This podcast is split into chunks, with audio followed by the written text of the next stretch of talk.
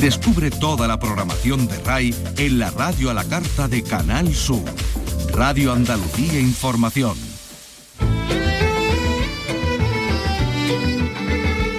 Andalucía es cultura. Con Antonio Catón. Radio Andalucía Información. Buenas tardes. Se inaugura en Granada la exposición sobre el retablo de Maese Pedro de Falla en el centenario de la obra. Jesús Reina ha asistido a la presentación en la Casa de los Tiros de Granada. Adelante Jesús. El delegado de Cultura Fernando Egea ha resaltado que tras la celebración del concurso de cante hondo un año antes, Falla llega a 1923 en plenitud creativa. Y Elena García de Paredes, directora del Archivo Manuel de Falla, ha recordado que para el genial compositor esta ópera de vanguardia supuso un esfuerzo inmenso. Hay una fotografía preciosa al comienzo de la sala que sale Manuel de Falla y les pido que se fijen en el gesto de Manuel de Falla, es el gesto de una persona con una tensión enorme. Luego lo vamos a escuchar.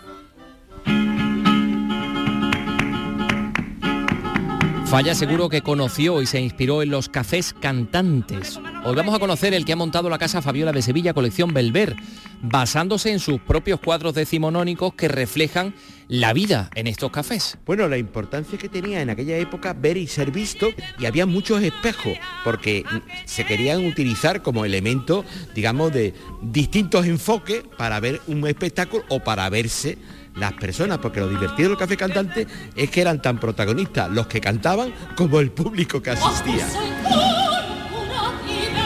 Es Mariola Cantarero. Porque la lírica y el flamenco se unen esta noche en las voces de esta granadina, Mariola Cantarero, y otra granadina, Marina Heredia. Carlos López, buenas tardes. Buenas tardes. La soprano y la cantaora estrenan esta noche su mar de cantes en el Sevillano Teatro de la Maestranza. Las granadinas han elaborado para este estreno un programa complejo, pero en parte se intercambian los papeles. Ella se va a meter en mi mundo haciendo cosas de ópera, un área de ópera y una canción napolitana, y yo me voy a meter en el suyo haciendo algún palito de flamenco. Así que nada, también cantaremos juntas, algunas coplas, algunas canciones de, de siempre, y es un concierto para disfrutar. O sea, yo estoy con muchísimas ganas. Y nosotros también. Ya está aquí el verano con sus noches de música al aire libre. Vicky Román, buenas tardes. Buenas tardes. La Filarmónica de Málaga trae a la térmica jazz, boleros y los grandes temas de Henry Mancini, que ayer recordábamos. Y las noches del Alcázar Sevillano arrancan la semana que viene y este año traerán a, a Sorolla y a Picasso como protagonistas. También le tomamos el pulso a Cádiz en danza y les contamos cómo se han restaurado unas salinas, las de Puerto Real, patrimonio natural, histórico y etnográfico de Andalucía. Comenzamos con la realización de Miguel Alba y la producción de Ryan Gosto. Andalucía es cultura, con Antonio Catoni. Vengan, vengan a ver vuestras mercedes, el retablo de la libertad de Melisendra, que es una de las cosas más de ver que hay en el mundo.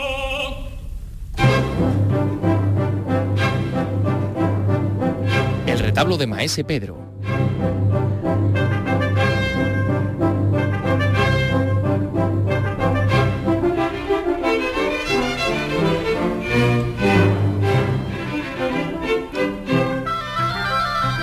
La obra de Manuel de Falla que cumple este año 100, 100 años del estreno, una obra con texto de Miguel de Cervantes que supuso un auténtico hito en su época. Por esta razón, hoy se ha presentado una exposición que tiene como escenario el Museo de la Casa de los Tiros de Granada. Y a esa presentación ha asistido Jesús Reina. Cuéntanos. El delegado de Cultura, Fernando Egea, ha resaltado que tras la celebración del concurso de Cante Hondo un año antes, Falla llega a 1923 en plenitud creativa. Ese 1923 que empezaba con, también con una noche de reyes, donde aparecieron esas marionetas, esos títeres, pues culmina, por de alguna manera, en ese retablo de Maese Pedro, donde el genio del bueno de Don Manuel pues conjuga su pasión por el Quijote y bueno, pues hace una obra cumbre que se presentó en París precisamente pero que a partir de ese momento recorrió no solamente España, sino recorrió el mundo entero. Y Elena García de Paredes, directora del Archivo Manuel de Falla, ha recordado que para el genial compositor esta ópera de vanguardia y tan innovadora que fue representada con marionetas gigantes supuso un esfuerzo inmenso. Hay una fotografía preciosa al comienzo de la sala que sale Manuel de Falla y les pido que se fijen en el gesto de Manuel de Falla, es el gesto de una persona con una tensión enorme eh, momentos antes del estreno del retablo. Yo me imagino que el retablo Maese Pedro supuso un esfuerzo titánico para Manuel de Falla y el archivo que lleva su nombre de alguna manera quería corresponder a este esfuerzo, bueno, pues con una conmemoración especial de todo el centenario. El retablo de Maese Pedro es un referente icónico de la música y la cultura española que gira en torno a la dicotomía entre tradición y modernidad y la convivencia entre lo culto y lo popular. Elena Torres es la comisaria de la exposición. Celebramos también la llegada de la vanguardia neoclásica a España. Esta es la primera obra que se inscribe en ese movimiento que triunfaba en la Europa de entreguerras. Celebramos, por otra parte, la recuperación del clave, del clavicémbalo que había caído en el olvido. Con el retablo de Maese Pedro, Manuel de Falla empieza a escribir para el instrumento dentro de la literatura contemporánea. Celebramos también ese impulso decisivo eh, a eh, la representación mediante títeres, gracias a Falla y gracias a su colaborador Hermenegildo Lanz. No estaban solos en la empresa, pero desde luego dieron un espaldarazo definitivo para ello. Y celebramos sobre todo la creación de una obra maestra, me permito decirlo con todas las palabras, y una obra que ha sido un icono para la música y la cultura española. En Granada hay en estos momentos además dos exposiciones relacionadas con la que acaba de inaugurarse, una en Fuente Vaqueros y otra en el Centro García Lorca de la capital, cuyas visitas son complementarias con esta exposición principal de la Casa de los Tiros de Granada.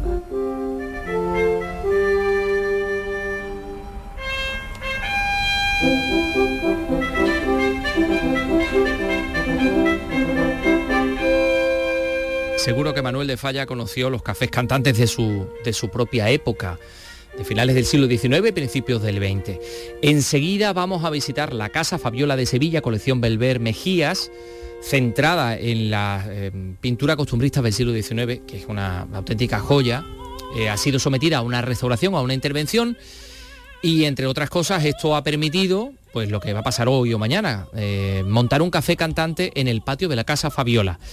Eh, hemos realizado una visita y bueno, pues dentro de unos segundos lo van a escuchar. Son las 3 y 8 minutos. Desaparecidos. El programa de referencia en la radio que da voz a las necesidades de los familiares de personas desaparecidas. Si ya nos seguías en Canal Sur Podcast, ahora estamos en la radio a la carta de Canal Sur, con información sobre investigaciones, testimonios y el seguimiento informativo de desapariciones actuales y antiguos casos para evitar el olvido. Desaparecidos. Presentado por Patricia Torres, los jueves desde las 11 de la noche en Radio Andalucía Información.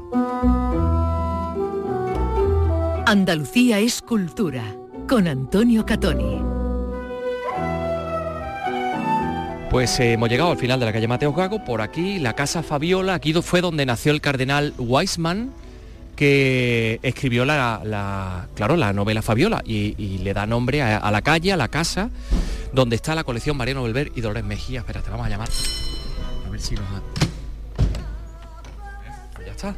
Eh, qué fácil, hombre, don Pedro J. González, ¿qué tal? Director de la colección. Muchas gracias. De nada, aquí espero que me ayudéis a promocionar en nuestra casa Fabiola, colección y el café cantante. Bueno, pues vamos a entrar en esta eh, casa, mm, un zaguán maravilloso, precioso, esto es losa de tarifa, me parece a mí, ¿no? Sí, esto, y la, los azulejos son de mensaje de Triana. Es una casa noble, efectivamente una casa noble, yo diría, no sé si en su época fue una casa barroca, pero desde luego en el siglo XIX esto le dieron un buen repaso, me da a mí la impresión, ¿no, Pedro? Sí, porque realmente esta casa fue desamortizada en el siglo XIX, porque lo tenía una monja del convento Madre de Dios, y esto lo compró un inglés, este iría, por eso vivió aquí el Mar, eh, Weisman, que es el que va a escribir la novela Fabiola, que le va a dar nombre a la calle, sí. y después acabó en una familia noble sevillana, los Sangrán, que eran una familia que va a reconvertirlo en un palacio. eh, ellos lo reconvierten y ahora estamos ante otra reconversión, porque aquí se ha hecho una actuación muy importante. Ya hemos entrado en el patio, aquí nos encontramos este ángel caído de Belver en el centro del patio, que lo primero tengo que decir que está todo reluciente, limpio, precioso y fresquito. Sí, porque le hemos cerrado durante todos estos meses para poner unas monteras y un nuevo sistema de aire acondicionado que ya con los muros tan grandes que ya tenía la casa, ahora mismo es uno de los lugares mejores para pasar el verano en Sevilla. Bueno, aquí me van a detener ustedes que no me, no me vais a echar ni con agua caliente, porque este patio tan fresquito además es la sede de una experiencia que tiene mm, mucho que ver con todo lo que se expone aquí. Estamos hablando de una colección, la colección que dona Mariano Belver y Dolores Mejía, aquí están sus bustos, una colección centrada sobre todo en el costumbrismo, en el siglo XIX, en los viajeros románticos que vienen, en la reinvención de Sevilla y de Andalucía en definitiva. Y este patio en el que estamos es en la sede de, de una experiencia que lleva muy poquito tiempo abierta, pero que ya está funcionando fantásticamente bien. Un café cantante. Esto es como el café del burrero aquel o... En el café del burrero, mi madre fue un terremoto y fue mi padre un torero de romance y alboroto. Bueno, el Burrero fue uno de los mejores café cantantes junto con el del Silverio Franconetti. Este fue uno de los grandes promotores del flamenco en el siglo XIX. El café cantante se va a poner de moda porque es la versión andaluza del café concert parisino y va a haber café cantante en toda Andalucía, en las, vamos, en las ocho provincias, en Madrid, en Barcelona. Y eh, nosotros queríamos revivir el café cantante porque teníamos cuadros de la colección del siglo XIX de los café cantantes que había en Andalucía. Bueno, aquí tenemos un, cuadro. Eh, mm, tenemos que decir que este, este eh, maravilloso patio está porticado, yo creo que son nueve columnas, creo, probablemente, nueve columnas, tres a cada lado. Hay un pequeño estrado, un pequeño escenario, unas mesas típicas sevillanas con una, con una silla, la, mesa, digamos que podemos ver en la feria. Y aquí está este cuadro que se ha recuperado de los almacenes, un cuadro de Dioscoro de la Puebla Tolín, un autor burgalés, nacido en 1832, que yo creo que viene a Sevilla, y es cuando plasma este café cantante que estamos viendo. Es una pintura, es un óleo sobre tabla. Hay una figura de una mujer bailando en el centro con un sombrero, cantando cantaores o cantaoras en este caso, el tocaor. Aquí hay una cena muy interesante y que os ha servido de base para montar este café. ¿De qué manera habéis bebido de aquí? Bueno, hemos bebido primero del maravilloso libro de Blas Vega que, cuenta la historia de los cafés cantantes en Sevilla era una historia que los Álvarez Quintero en su día dijeron que no se podría conocer la primavera en Sevilla si no se iba a un café cantante. Imaginaron la importancia que tenían los cafés cantantes en la vida cultural, tanto sevillana como de Andalucía y también te digo que se extendieron a Madrid y a Barcelona. El café cantante no era ni teatro ni tablao, era una cosa intermedia y la gente venía a disfrutar, a divertirse, a ver y a ser visto, porque había muchos espejos por todos los cafés cantantes, que también lo hemos reflejado nosotros, y, era un elemento que va perfectamente con la colección que pueden ustedes ver la colección permanente que tenemos en Casa Fabiola. Es que me ha llamado la atención porque he pasado por aquí y me he encontrado con un espejo, que es un espejo como el que hay en este cuadro, también hay un espejo con un azogue gastado, antiguo, hay muchas cosas, por ejemplo, los mantones. Aquí vemos un mantón y si miro la, hacia arriba veo que todos los balcones que dan a esta de la galería superior están también eh, llenos de mantones. Eh, o sea, que habéis intentado hacer una cosa más o menos similar a como se, entendía en aquel entonces. Hombre, mm, hemos intentado todo lo que hemos podido, nos ha ayudado eh, Juan Foronda, la empresa de Mantones, porque este año es su centenario, igual como es el 150 aniversario del nacimiento de Serafín Álvarez Quintero. Y con todo esto queríamos recoger esa Sevilla que desgraciada a partir de 1930 se fueron perdiendo los cafés cantantes y ya vino lo que se llama la ópera flamenca, que se fue a los teatros, y ya vino el cine, y muchos se reconvirtieron en cine. Me han dicho que estás incluso intentando eh, buscar eh, vasos y copas eh, como los que vemos en el cuadro, ¿no?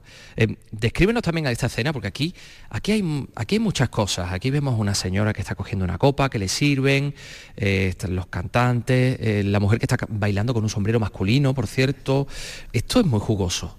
Bueno, es que hay tanto que contar y podríamos hacer varias obras de teatro, lo que antiguamente se, a lo que ahora llamamos monólogos divertidos, ya se hacía en los cafés cantantes. La primera vez que hay una actuación de jazz En Sevilla eran de cuatro negros vestidos de rojo que fue en un café cantante. Y esa historia tan divertida que la vemos todos los días en Andalucía, del torero que ama a la bailarina o a la cantadora, ya ocurrió con Rafael el Gallo y Gabriela Ortega, que la retiró de bailar en un café cantante y le convirtió en la, la, gran saga de los, los gallos, los grandes toreros. Es decir, que la vida que había en un café cantante junto con la colección que tenemos gracias a Mariano Belver y Dolores Mejía, nos ayudarían a comprendernos más a nosotros mismos. Bueno, eh, fíjate, vamos a hablar de la gente que iba al café cantante. Eh, alrededor de, este escenario, en el cuadro, por cierto, esta tela de aquí la estoy viendo y me recuerda mucho a la feria, ¿eh? la tela de raya, es muy curioso. Había gente de muchos tipos. Este señor con un sombrero, me voy a acercar aquí porque tiene usted un catite un catite que también forma parte de la colección. Bueno, no, es, que yo soy un coleccionista de sombrero ah. y cuando tengo una visita a VIP, pues me disfrazo, me disfrazo, me pongo una capa, me pongo el catite e intento llevar a la gente a la Sevilla del siglo XIX y principios del XX, ¿no? Entonces yo me coloco el catite y después incluso les paso sombreros de época, porque había una mezcla de elementos que es lo que mucha gente no entiende, que había gente que iba con sombrero de copa, iba vestido de una forma más o menos aburguesada, los viajeros románticos que venían vestidos a la europea, y después una serie de personajes alrededor del mundo de los, toros, alrededor del mundo del flamenco, las cigarreras, una serie de personajes que iban a estos cafés cantantes. Entonces había personajes que se, se, sentaban, digamos, los privilegiados muy cerquita del escenario. Este escenario lo podemos ver en cualquier caseta de, Sevilla, ¿no? ¿no? es excesivamente grande. Y la gente, pues, eh, digamos, menos cercana a los artistas, pues se sentaba en lugares más lejanos.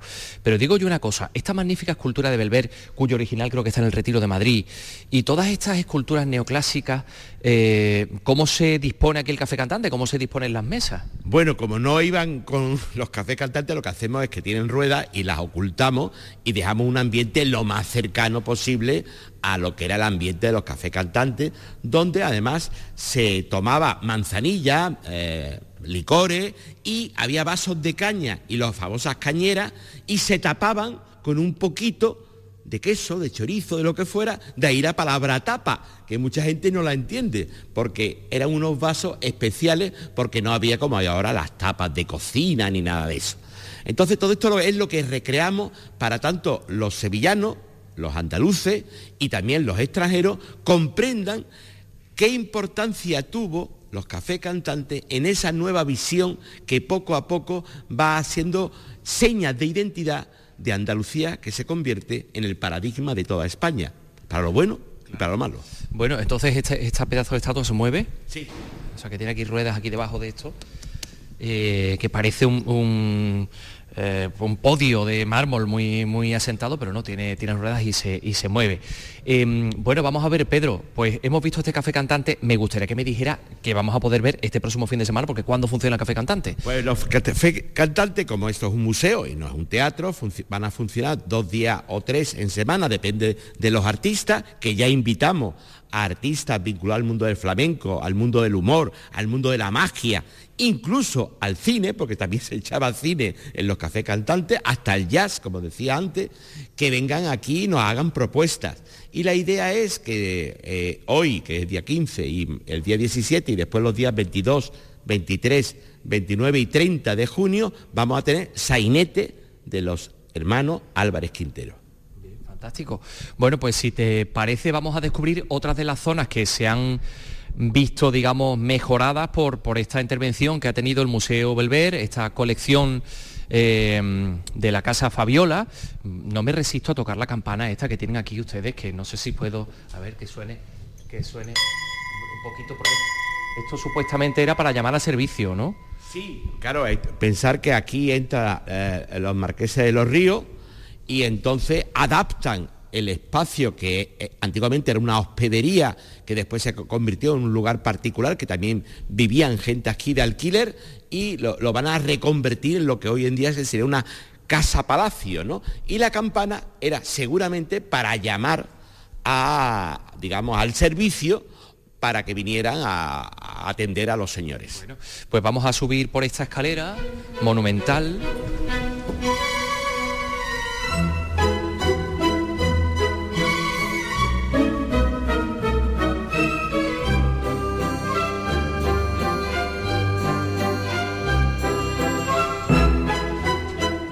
Igual, ¿no? El mármol es de la época, por supuesto.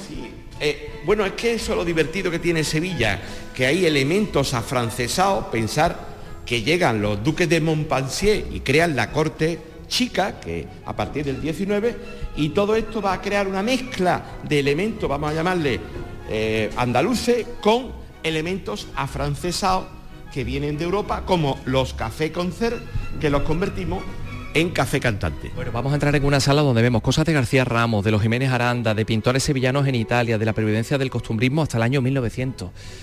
Qué bonita la han dejado ustedes, este color naranja, eh, no sé cómo definirlo, ¿no? Porque es un naranja muy especial, ¿no? Bueno, un naranja adaptándolo un poco a los colores de lo que sería más adecuado para la pintura y el mobiliario que tenemos aquí, esta habitación que estás viendo ahora mismo, es auténtica, era como era en la época que vivían aquí los señores eh, Sangrán. Y, aquí desembocamos en otra sala, todo perfectamente acondicionado, nos están mirando desde sus cuadros eh, monjas, flamencas, cigarreras, nazarenos, el famoso nazareno de la Macarena. Eh, bueno, qué, maravilla para entender, para entender la ciudad, ¿no? Para entender todas las costumbres de ese... Bueno, aquí hay una, aquí hay una procesión del rocío. Sí, es que eh, estamos en lo que se llamaba el salón de baile, por eso es tan grande, aquí se hacían fiestas y aquí hemos hecho una mezcla de lo que es esta Sevilla entre el 19 y el 20, ¿no?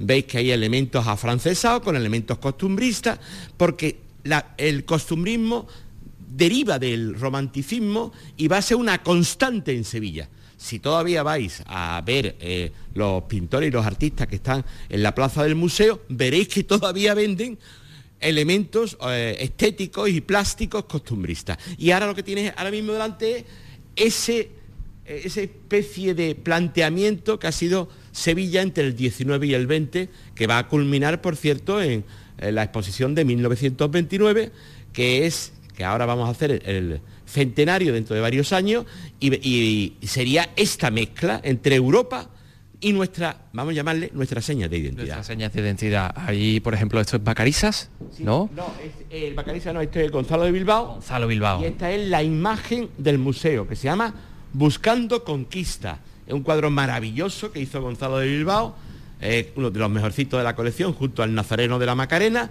y uno de los más caros de la colección. Y veis aquí como tres mujeres engalanadas salen a buscar conquista, mientras hay una parte de atrás que otras tres mujeres la están criticando por cómo van vestidas. Las tres mujeres van con mantillas blancas y con trajes muy vistosos, de unos colores muy vistosos, y las otras mujeres, dos de las cuales parecen muy agitanadas, ¿no? Con, eh, se están riendo, eh, están conversando y están señalándolas, es una maravilla. Por cierto, eh, Pedro, aquí fue donde hubo la historia esta que se cayó un jarrón, no sé si la habéis reconstruido, alguno de estos era, quizá, ¿no? No, lo hemos tenido que quitar porque era una pareja, por cierto, fue muy mala suerte porque estas casas están imbrincadas con las vecinas y el, vecino estaba haciendo una obra, desgraciadamente entró por la pared, le dio un cuadro, este se movió y le dio al jarrón de sebre más caro que tenía la colección. Entonces lo hemos tenido que quitar. Bueno, eh, ¿se podrá restaurar ese jarrón? Pues no, porque se hizo trizas. Añicos. Añicos. Vaya. En fin. Bueno, ¿y dónde estamos aquí? Bueno, al lado del aire acondicionado, que suena un poquito, pero que se está estupendamente, desde luego. Viendo, por ejemplo, esto, esto es un café cantante también. Otro café cantante que lo tenemos en, la colección, que concretamente se llama Juerga en Málaga. ¿En el café de Chinitas o...? Juerga en Málaga, no sabemos qué café sería y, y la misma historia. Eh, lo que pasa es que este, este pintor, que era eh, valenciano, pero se afincó en Málaga, Málaga era importantísima también, porque había como uno, los cantes de Andalucía Oriental, eran, eh, rivalizaban con los cantes de Cádiz y de Huelva. Y en los cafés cantantes había tanto cantaores de Andalucía, digamos, uno de los más importantes fue Fosforito, y después los que eran de Andalucía Occidental. Y aquí vemos el ambiente y además vemos el tipo de público que era fundamentalmente una mezcla de burgueses y aristócratas, vamos a llamarle, de la zona, y los invitados que venían de fuera, que eran extranjeros. Que algunos están bastante perjudicados, como lo vemos aquí, que este está aquí repanchingado en la, en la mesa, riéndose, diciendo ole, eh, una señora aquí atendiendo a otro a otro petimetre que está ahí sentado en la, en la mesa. Bueno, realmente la colección Belver eh, y Dolores Mejías la tienen que conocer porque es una auténtica maravilla y nos explica. Ha sido un placer también poder dar una vuelta con su director, con Pedro J. González, y, ver y disfrutar todo esto que está aquí. Eh, horario, mm, no sé si en verano, está abierto todos los meses de verano os damos la gran oportunidad de que si tenéis que estar en Sevilla y hace un calor tremendo, desde las 11 de la mañana hasta las 7 de la tarde, tienen aquí un lugar para descansar, que por cierto tenemos también wifi, que podéis tranquilamente, después de disfrutar, sentaros y contar cosas de cómo lo estáis pasando en Sevilla o en Andalucía. Y aquí os esperamos. Queremos que vengáis porque esto es de Sevilla, de los sevillanos, de los andaluces y de los extranjeros que quieran visitarnos. Aquí vamos a estar. Muchas gracias, Pedro. De nada, a ustedes.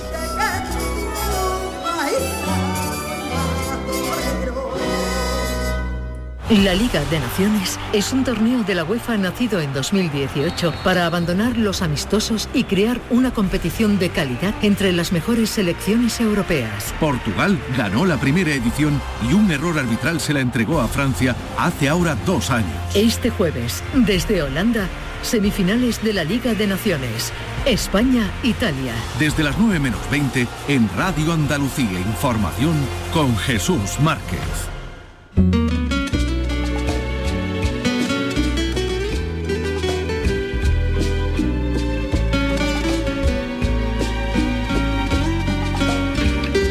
Andalucía es cultura, con Antonio Catoni.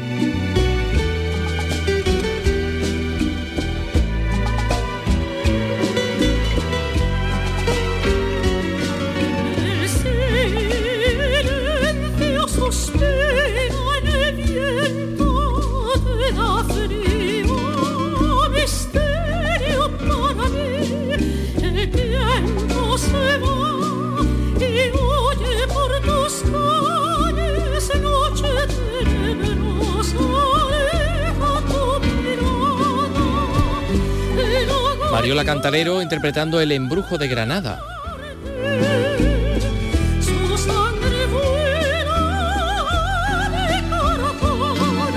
Junto a la cantaora Marina Heredia van a estrenar ambas dos esta tarde en el Teatro de la Maestranza de Sevilla, Mar de Cantes, recital de ambas artistas en el que van a sonar mm, de todo. En este Mar de Cantes hay de todo. Pues mira, ópera, zarzuela, coplas y, y palos flamencos adaptados, claro. Mariola Cantarero y Marina Heredia, bueno, pues suban sus fuerzas para hacer algo que no habían hecho nunca, un recital mixto en el que cada artista pisa el territorio de la otra. He podido hablar con Mariola en un receso en el teatro y me ha hablado de este espectáculo que estrenan esta tarde en el Mastranza a partir de las 8 de la tarde. Estaban ensayando, ¿no? Exactamente, y de otro proyecto del que no voy a decir nada porque Uy, hay uy, que escucharla a ella. Esto se llama Un cebo, ¿vale? Un cebo. Vamos a ver. ¿Qué tal, Mariola? Buenas tardes. Buenas tardes. Bueno, actúas hoy junto a tu paisana, junto a Marina, Marina Heredia. ¿Cómo nace esta idea? Bueno, nace desde la amistad, primeramente, y desde la admiración y el respeto de mutuo de cada una de nosotras hacia la otra. Entonces, bueno, teníamos muchísimas ganas de adentrarnos en esta aventura y hemos llegado a Maestranza con este Mar de Cantes que va a reflejar un poco el mundo de las dos y, el mundo donde nos vamos a meter cada una de nosotras, porque ella se va a meter en mi mundo haciendo cosas de ópera, un área de ópera y una canción napolitana, y yo me voy a meter en el suyo haciendo algún palito de flamenco, más laíno, algún cante de ida y vuelta. Así que nada, también cantaremos juntas, algunas coplas, algunas canciones de siempre, y es un concierto para disfrutar. O sea, yo estoy con muchísimas ganas.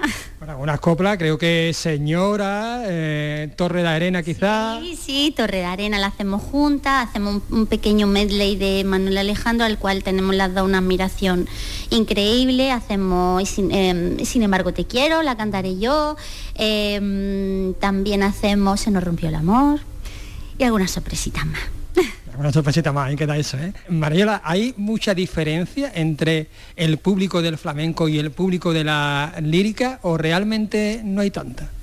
A ver, eso eh, lo estoy descubriendo eh, haciendo este tipo de, conciertos, porque es verdad que a priori pueden ser públicos como muy distintos, pero son públicos igualmente de emocionales.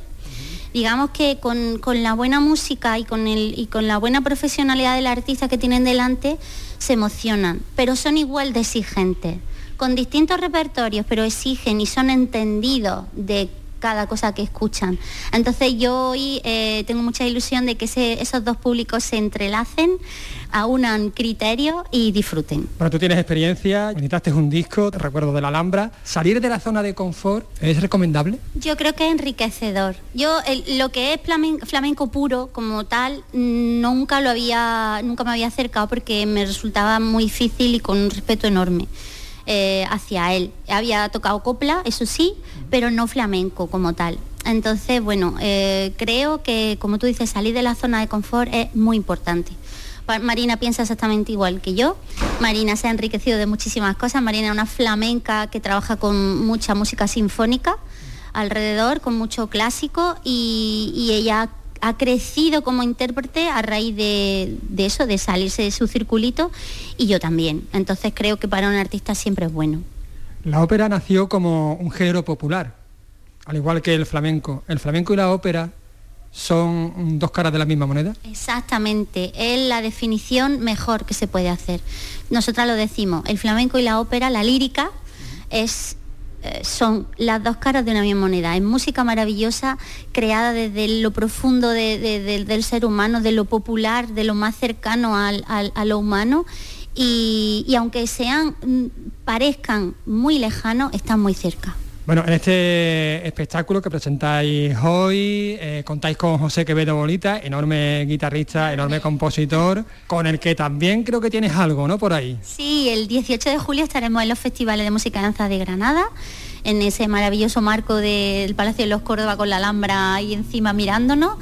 Eh, vamos a hacer pues clásico español, con barrios, Turina, Falla pero con eh, mi bolita a la guitarra haciendo una base o unos ritmos a flamencao. Entonces, clásico español con arreglo de flamenco. Luego puede ser aquello, estoy muy emocionada vamos a respetar las tonalidades y las líneas de canto de los compositores, pero le vamos a dar una vuelta de hoja a los ritmos. explícame esto un poquito. Pues, por ejemplo, no sé, la J de Falla, tan archiconocida, pues se, va a sonar con aire de tanguillos del albaicín.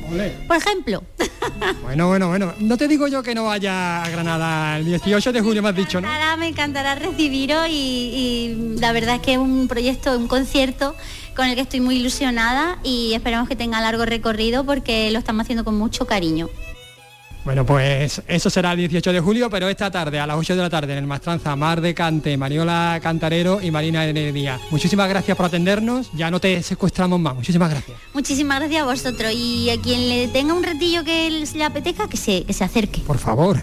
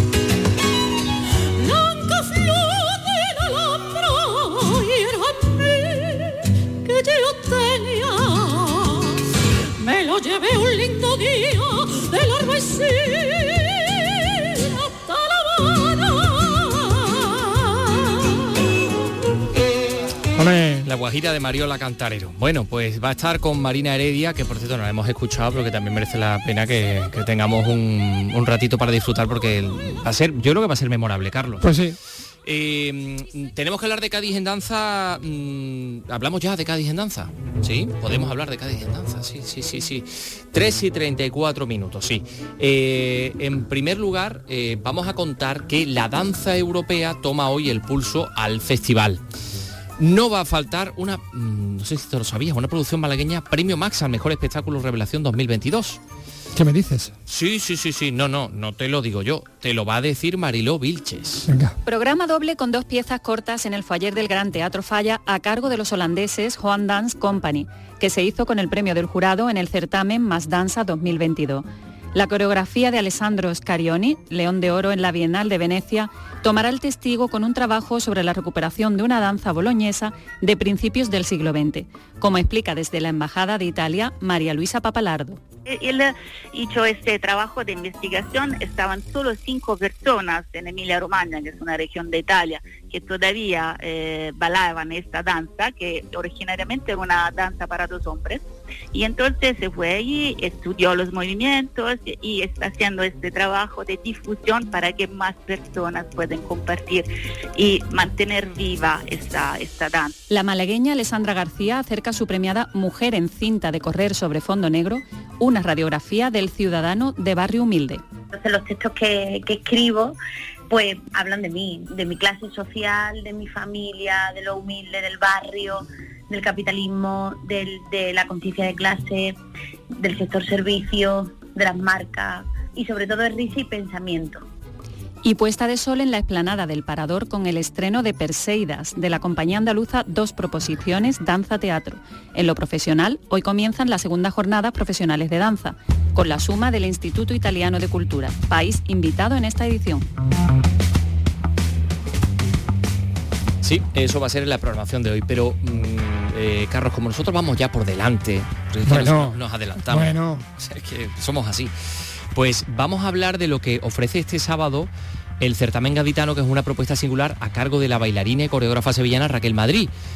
Estamos hablando de la obra Pacto de Fuga, de la compañía Dos Proposiciones Danza Teatro, una pieza corta para espacios singulares. ¿De qué va esto, Carlos? Pues mira, así lo define la propia artista, pieza corta para espacios singulares, porque dura unos 20 minutos y además se realizará en un espacio muy singular, en el espacio entre catedrales. Será este sábado a mediodía a las eh, 12, Raquel Madrid ya está en Cádiz, bueno, preparándolo todo, evidentemente, y nos atiende desde allí. Ah, pues acabar de llegar seguramente, ¿no? Pues seguramente. Raquel, muy buenas tardes. Hola, buenas tardes, ¿qué tal? Bueno, ya estás en Cádiz, ya has llegado, ¿no? Ya sí, en Cádiz estábamos en la Plaza del Mentidero comiendo un poquito. Eh, pues nada, Te, te agradecemos que nos hayas atendido. Oye, me han dicho que esta obra habla del, del pecado original, pero ¿en qué términos? Bueno, en el término de que siempre la mujer era eh, la que la culpable de todo, por la culpa de la de empieza todo con la manzana, la maldita manzana que nos hizo responsable de todo. Y, y entonces le, le- lo que empezamos directamente es machacando a la manzana. Y usamos un, un tema de Concha Piquer que se llama La Guapa, y es un tema de- que habla de, bueno, en 1948 es este, este de- esta pieza musical, de una mujer que mata a un hombre y, siempre la llaman la guapa y la meten en la cárcel, pero no tiene nombre. Bueno, nos cuestionábamos un poco esta violencia femenina, mm, cómo está vista si eres una, está mm, relatada por la preciosa voz de Concha Piquer y es una mujer con perlas y trajes arreglados. ¿Qué pasa con esa visión femenina, no? Eh, eh, bueno, sobre, sobre esto era sobre lo que queríamos tratar y sobre la lucha de- del, del sometimiento femenino, de la belleza y de por ser guapas eh, o por o el aspecto que tengamos, nos pueden culpabilizar o nos pueden o nos pueden quitar culpas y responsabilidades a veces, Sí, esa sí, sí. doble cara. Mira, que estamos escuchando La Guapa. Así es. Luego la versión al niño de Elche también. ¿Dónde va ese buen mozo que se me escapa? Que por cierto, no sé si, si sabías Raquel, que porque hace muy poquito me he leído yo la, la novela de Manuel Vicén, Retrato de una mujer moderna, sobre Concha Piquer, y hay un, un escenario en el que ella mata a un hombre, porque intenta Bien. abusar de ella. O sea que no sé si eh, claro, ha, ha dado la va, casualidad. pero claro, es concha. Si lo hace una chavala mm, de un barrio un tanto mm, bajo, de clase muy baja o de un país eh, muy pobre, ¿qué pasaría? Pero si lo hace una mujer de alto standing con perlas y vestidos, ¿qué ocurriría? Bueno, esa doble cara, ¿no? Lo que te comentaba, ¿no? Eso, ¿qué, qué pasa con esa esclavitud de la mujer? Bueno, hacía referencia también a, Niño de Elche, también participa, Niño de Elche y el rock fronterizo entre Semana Santa, sí, Western y de pájaro, efectivamente, ¿no? Total. Sí, Niño de Elche eh, le dijimos que, bueno, lo conocíamos de hacía unos años y le pedí que si nos quería versionar una copla, en este caso la, copla de Concha, bueno, le hizo una alusión loca y, bueno, nos hizo unas grabaciones espectaculares y maravillosas. Y luego Pájaros, sí, el estudio de grabación donde estábamos, estábamos ensayando en el estudio eh, donde se usaba, donde estaban grabando el siguiente disco de Pájaro. Entonces, en proceso de creación ya es que no podíamos usar otro tema que no fuera de, que no fuera de Pájaro, era así, ya era la banda sonora de la creación, ¿no? Bien, esto va a ser en el espacio entre cárceles a las 12 el sábado. Eh, eh, entre catedrales. Entre catedrales. entre cárceles, entre catedrales. entre cárceles aquí en Sevilla. una calle de Sevilla, sí. pero ¿es acceso libre mm, o, cómo? Sí, sí, es, es acceso libre, es a las 12 para todos los públicos tiene, eh, tiene mucha energía, somos tres mujeres que precisamente no bailamos muy lánguidamente y, es para todos los públicos y es eh, una pieza corta y bueno, muy fácil de ver, muy accesible y muy agradable. Pues la vamos a disfrutar, la vamos a disfrutar, una pieza corta para espacios singulares, qué mejor sitio que Cádiz y que ese espacio entre catedrales. Raquel Madrid, gracias por estar con nosotros. Ya, ya te damos ya te damos la enhorabuena y la mucha mierda que seguro que va a salir Muchísimas gracias, un placer, gracias. Hasta luego. Un abrazo. Hasta luego. Para las hambres del querer, basta con eso, la guapa, que mi nombre de mujer se borró un amanecer en los vuelos de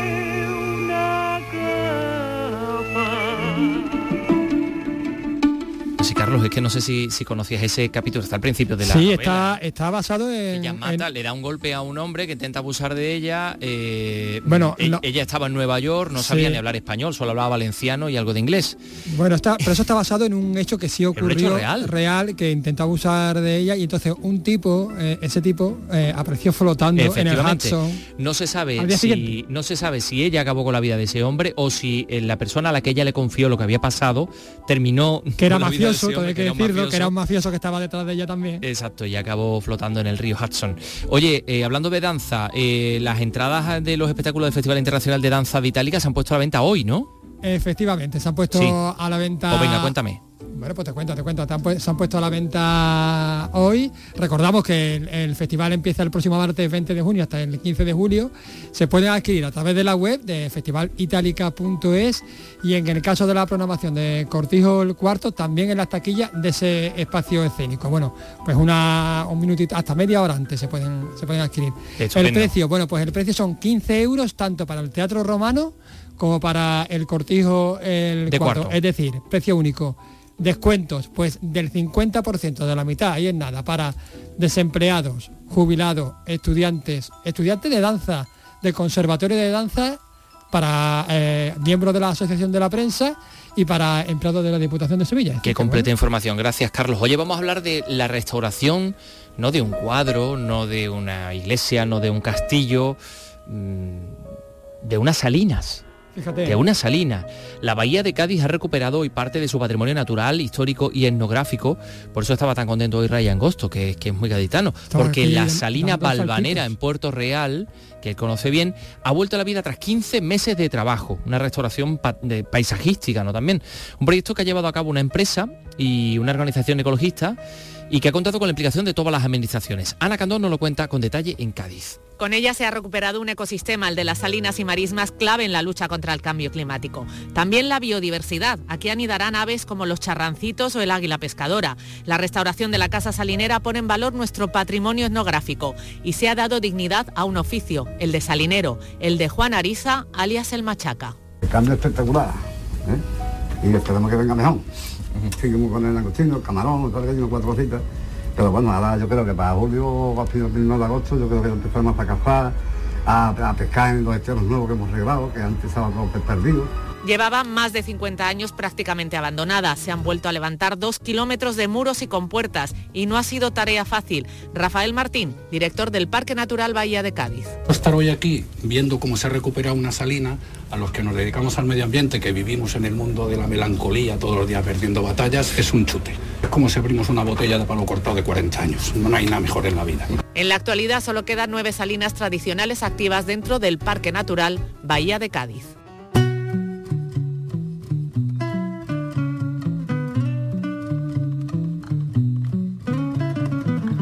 Maravilla. Eh, estamos hablando de la Salina Balvanera de Puerto Real. eh, que se ha recuperado después de esos 15 meses de trabajo, de la construcción de kilómetros de muros y compuertas para que todo aquello vuelva a funcionar. Pues eh, nada, nuestros, nuestros paisajes que también dicen mucho eh, y que son muy importantes para entendernos a nosotros mismos. Y que son cultura. Por supuesto que sí. Vamos a hablar también de la recuperación de la memoria de un hombre cuyo legado te, te- te va a sorprender. Eh, hablamos de Juan Latino. Mira, Juan Latino eh, era un, un esclavo africano, de hecho el primer esclavo africano que llegó a convertirse en catedrático de la Universidad de Granada, catedrático de latín. Mm, Estamos hablando del siglo XVI. 16, exactamente. Bueno, pues eh, la Universidad de Granada ha coproducido un documental que tiene por título ¿Quién es Juan Latino? que se estrena el próximo día 20 de junio y que está centrado en esta, en esta figura, que, que realmente es fascinante. Acabo de ver un, un reportaje en, en Canal Sur Televisión, en las noticias sobre, sobre Juan Latino, que han hecho también Sí, nuestros compañeros de- de, la tele. de eh, Y tiene una pinta fantástica. ¿eh? Eh, Noemí Fernández nos lo va a contar esto bien. Juan Latino fue criado junto al nieto del gran capitán Gonzalo Fernández de Córdoba, del que llegó a ser su esclavo. Recibió, sin embargo, una educación humanística que con la llegada de su libertad le permitió convertirse en catedrático de gramática y lengua latina de la Universidad de Granada durante 40 años. Un personaje clave del siglo XVI en Granada, en parte desconocido, pero que se ha convertido en un ejemplo de igualdad y de superación. Óscar Parada es director de la película. Es un ejemplo de transformación, de, de proyección de una persona cuyos orígenes precisamente no vaticinaban nada, nada tan, tan potente como lo que llegó a, ser, ¿no? Y como el conocimiento, de alguna manera, el interés y la valía de la persona, ¿no? Pero cómo la universidad ofrece esa, esa oportunidad, ¿no? El documental coproducido por la Universidad de Granada y la empresa audiovisual Radioactividad incluye entrevistas con expertos, dramatizaciones y una banda sonora original de James Auz. Se estrena el 20 de junio a las 8 y media de la tarde en la sala máxima Espacio Quinto Centenario de Granada.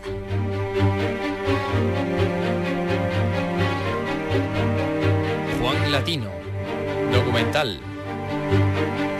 Atención, pregunta. Carlos López se pone nervioso, empieza a palmotear.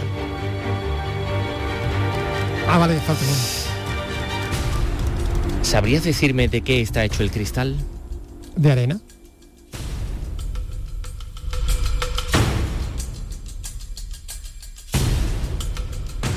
La respuesta es correcta. Quiero, quiero mi gallifante. ¿eh?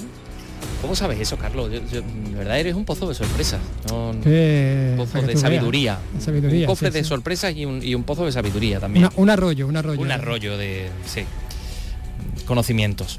Pues sí, efectivamente, es de sílice, de arena. Arena calentada, claro. eh, Con fuego, claro. funde calentada. y se convierte en cristal. Bueno, pues por eso la exposición que acoge el Museo de Almería, que es de hecho la primera gran exposición del año en el Museo de Almería, tiene por título Fuego y Arena, porque descubre la cultura íbera y el papel del vidrio en la antigüedad. Es una propuesta que llega desde el museo, bueno, en colaboración con el Museo Ibero de Jaén, y el Museo de Almería está muy bien, ¿eh? muy bien montado, muy, muy interesante. No lo conozco, a ver que ir pronto. Claro que sí. José Antonio Fuentes te da más detalles. Más de 20.000 personas pasaron por el Museo Ibero de Jaén para disfrutar de la exposición Fuego y Arena, el vidrio en la antigüedad. Ahora llega al Museo de Almería, que ha completado las 105 piezas del Museo Jienense con fondos propios. Una amplia colección de jarras, vasos y cuencos y otros objetos que tienen en común que empezó su fabricación hace 3.000 años y se siguen usando con los mismos materiales hoy en día, fuego, arena y agua. Concha Chocín, directora del Museo de Jaén, y Tania Fábrega, directora del Museo de Almería. que, que todavía llega hasta, nuestra, hasta nuestros días, que se sigue fabricando prácticamente igual. Es un material no solamente hermoso, no solamente práctico, sino que además es bellísimo. Y lo vamos a comprobar aquí. Un paisaje visual del que resulta un auténtico goce estético gracias a esa transparencia del vidrio, a ese colorido de muchos de estos objetos azulados, verdes o completamente transparentes. La exposición estará abierta hasta el 8 de octubre y se podrá visitar de 9 de la mañana a 9 de la noche. El vidrio en la antigüedad pasó a de ser un objeto de lujo en toda la época íbera, ya que procedía de otros puntos del Mediterráneo a ser un objeto cotidiano.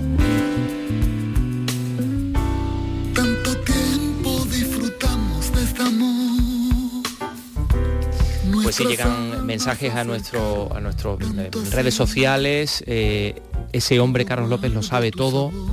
La próxima temporada debe ser el líder de Andalucía Escultura. este Bueno, bueno, eso Bueno, bueno. yo- Yo- yo no me- a mí me No, parece no, tengo, no tengo intención de dar un golpe, un golpe de estado.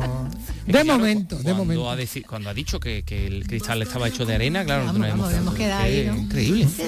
Sí, fíjate. Está ahí haciendo méritos. ¿eh? Yo Sí, estoy sí, yo creo que está haciendo mérito. yo estoy sí. Habrá yo, que ir. yo soy más el rollo consejeres, ¿sabes? Eh, aquí en la familia. Sí. Eh, otro mensaje, por cierto, que nos llevan nuestro- nuestros oyentes de Madrid. Javier Ortega dice, tengo que ir a la casa Fabiola, aunque sea para probar el wifi. Eh, hombre, si Hombre. vas, si vas a ver la colección Otra cosa. o al café cantante, mucho mejor. Pero bueno. Hombre. Mm, a ver, ¿qué más cosas? Eh, llega el verano, llegan la música al aire libre, ¿no? Mm, propuestas que tenemos, muy interesantes. Noche en los jardines del Real Alcázar de Sevilla. Lleva ya, bueno, esta es la edición número 24, ¿no? Da la posibilidad de entrar en los jardines, conocer, mm, pasear por los jardines cuando está atardeciendo, que es un momento mágico, bueno, y y luego sentarse en el cenador del Alcázar a ver el concierto, a disfrutarlo, ¿no? Comienzan el día 22 de junio, van a eh, pues eh, demorarse o van a, a estar estas noches de los jardines del Real Alcázar hasta el 16 de septiembre y se ha presentado hoy la programación, pues mira, se ha presentado en el escenario y ha ido nuestra querida Molly, María José Molina. Sí, cuéntanos. 75 conciertos de 45 solistas y formaciones musicales que van a amenizar todas las noches de la semana, salvo las de los domingos en los jardines del Real Alcázar de Sevilla. Se han programado músicas de una amplia variedad de estilos. Como ha explicado la delegada municipal de presidencia en funciones, Sonia Gaya, es, junto con el entorno patrimonial del Alcázar, una de las grandes bazas del ciclo. presentar algo que representa ya de por sí el propio Real Alcázar de Sevilla. Y es esa mezcolanza y esa diversidad de culturas, esa convivencia ¿eh? que se ha reflejado en los 10 siglos de, de- de historia del monumento y de sus jardines. Flamenco, música antigua, clásica o de raíz europea. Las noches de los jardines del Alcázar además van a dedicar espacio este año a varias efemérides, como los 150 años de la muerte de Joaquín Sorolla o los 50 de la de Pablo Picasso. Miguel Ángel González de Actidea es la promotora de estos conciertos. En el campo del jazz, Bernardo Parrilla y Javier Galeana van a improvisar sobre lo que es la pintura en Pablo de Picasso. Como Sorolla vivió en Estados Unidos, en- Francia sobre todo, en París, en Italia también estuvo y estuvo también aquí en Sevilla, entonces te hace un recorrido por todos esos espacios donde, donde él estuvo, estuvo viviendo. ¿no? Actúan artistas jóvenes y consagrados, la mayoría viven o son de Andalucía. Esta 24 edición comienza con un concierto del compositor flamenco Diego Amador. Las entradas para todas las actuaciones se pueden adquirir online a partir del 19 de junio. Y otro lugar, gracias eh, Molly, donde se está mm, fantásticamente bien las noches de verano de Málaga es la térmica. La Filarmónica de Málaga ha presentado el ciclo Música a la Fresca para las noches de verano en este espacio cultural. Bueno, va a haber ya boleros, mm, va a haber música de Henry Mancini, un montón de cosas. María Ibáñez, Málaga. El ciclo comenzará con la fusión cubana y el jazz del trío de Daniel Amat el 29 y el 30 de junio. El pianista, un bajo y la percusión acompañados por la Filarmónica de Málaga interpretarán 10 temas intemporales. Vamos a tocar bolero, vamos a tocar son, vamos a tocar contradanza, vamos a tocar habanera, vamos a tocar danzón, vamos a tocar afro.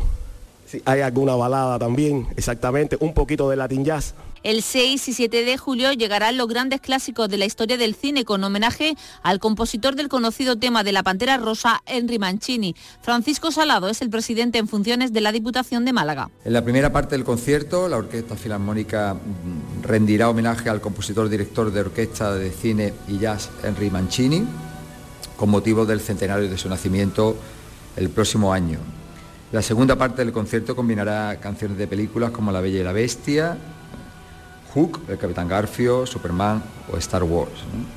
Yo creo que es una propuesta ideal para disfrutar en la familia. A la batuta de la Filarmónica estará Salvador Vázquez. La cita será en los jardines de la Térmica. Las entradas ya están a la venta. jardines preciosos que tiene la térmica, se organizan cosas, muchas cosas, sobre todo en verano. Bueno, pues ya que hablábamos de Henry Mancini, tenemos que hablar de, de, de Glenda Jackson, la actriz y parlamentaria británica, ganadora de dos Oscars, que ha muerto a los 87 años en Londres, en su casa de Londres, tras una breve enfermedad. I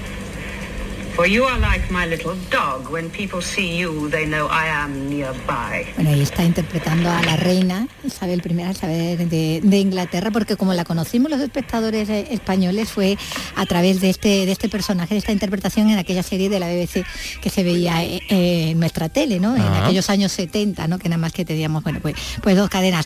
Es ahí donde la conocimos, aunque ya en esa época, eh, en ese tiempo, en el 71, estaba ganando su primer Oscar como protagonista por Mujeres enamoradas, que es la adaptación de Ken Russell de la novela de D.H. Lawrence, y al que seguiría después un segundo Oscar por la comedia romántica Un toque de distinción. Ella era hija de un albañil y de una empleada de hogar y nunca olvidó sus raíces obreras, incluso cuando se convirtió en toda una estrella, destacando en teatro, televisión y cine antes de dedicarse a, a la política, que es donde llegó a ser parlamentaria por el Partido Laborista. Ella dejó la escuela muy chica a los 15 años para trabajar en una tienda y entrar después en la prestigiosa Real Academia de Arte Dramático de Londres y despegar esa carrera que, como decimos, incluye también, además de esos dos Oscar, películas como Sunday Bloody Sunday, por la que ganó un BAFTA, María, Reina de Escocia, otra reina, La Pasión de Vivir o El Arco Iris, también basada en una novela de y dirigida de nuevo por, por Russell. Eh, después de tres décadas de escenario y de cine, dejó de actuar, se dedicó, como decíamos, a la política, marcada por su oposición a, Margaret Thatcher.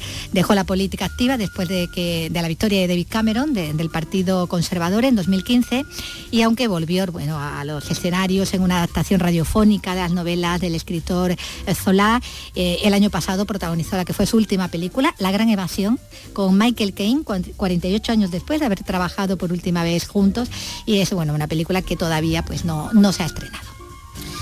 Gracias Vicky, son las eh, 3 y 56 minutos y nos vamos a ir.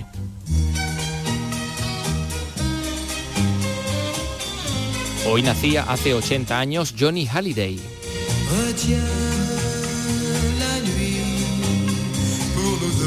Jusqu'à la fin du monde. Retiens la nuit pour nos cœurs dans sa course vagabonde. Serre-moi fort contre ton corps. Il faut qu'à l'heure des folies, le grand amour raye le jour et nous fasse oublier la vie. Retiens. Cantante, compositor, actor francés, considerado el precursor del rock and roll en Francia. ¿Él? Que esto no era muy rock. No, no, no. Esto, esto en concreto no, un poquito más, eh, en fin, más suavito. Pero él, él realmente cultivó, me ha dicho a mí Ryan Gosto, todos los géneros. Sí, Nació en la Francia ocupada, sí, fruto de un breve matrimonio de dos artistas de cabaret. A los pocos meses fue abandonado por su padre y su madre, incapaz de sacar al bebé adelante, pues lo entregó en adopción a sus tíos paternos que se hicieron responsables del pequeño.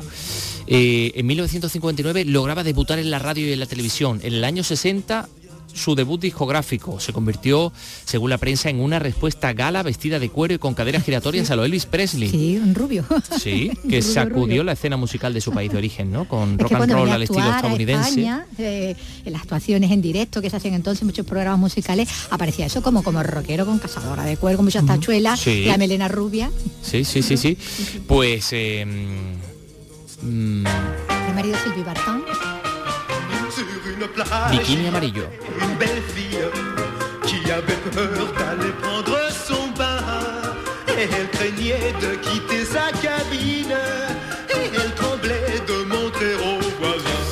Pues nació hace 80 años, pero fallecía eh, hace relativamente poco, en 2017. El Elvis francés. Bueno, pues con él nos vamos a marchar hasta mañana a las 3 de la tarde cuando regresaremos en Andalucía Escultura. Hasta mañana, Vicky. Hasta mañana. Adiós, Carlos López. luego. Un saludo a Antonio Catoni. Chao. Voilà ce qui arriva. Elle ne songeait qu'à quitter sa cabine. Elle s'enroula dans son peignoir de bain. Car elle craignait de choquer ses voisines. Et même aussi de gêner ses voisins. Deux, trois, elle craignait de montrer quoi Son petit petit petit qu'elle mettait pour la première fois. Un teeny weeny tout petit petit bikini, un bikini rouge et jaune à tout. Un, deux, trois, voilà ce qui arriva. Eh ben,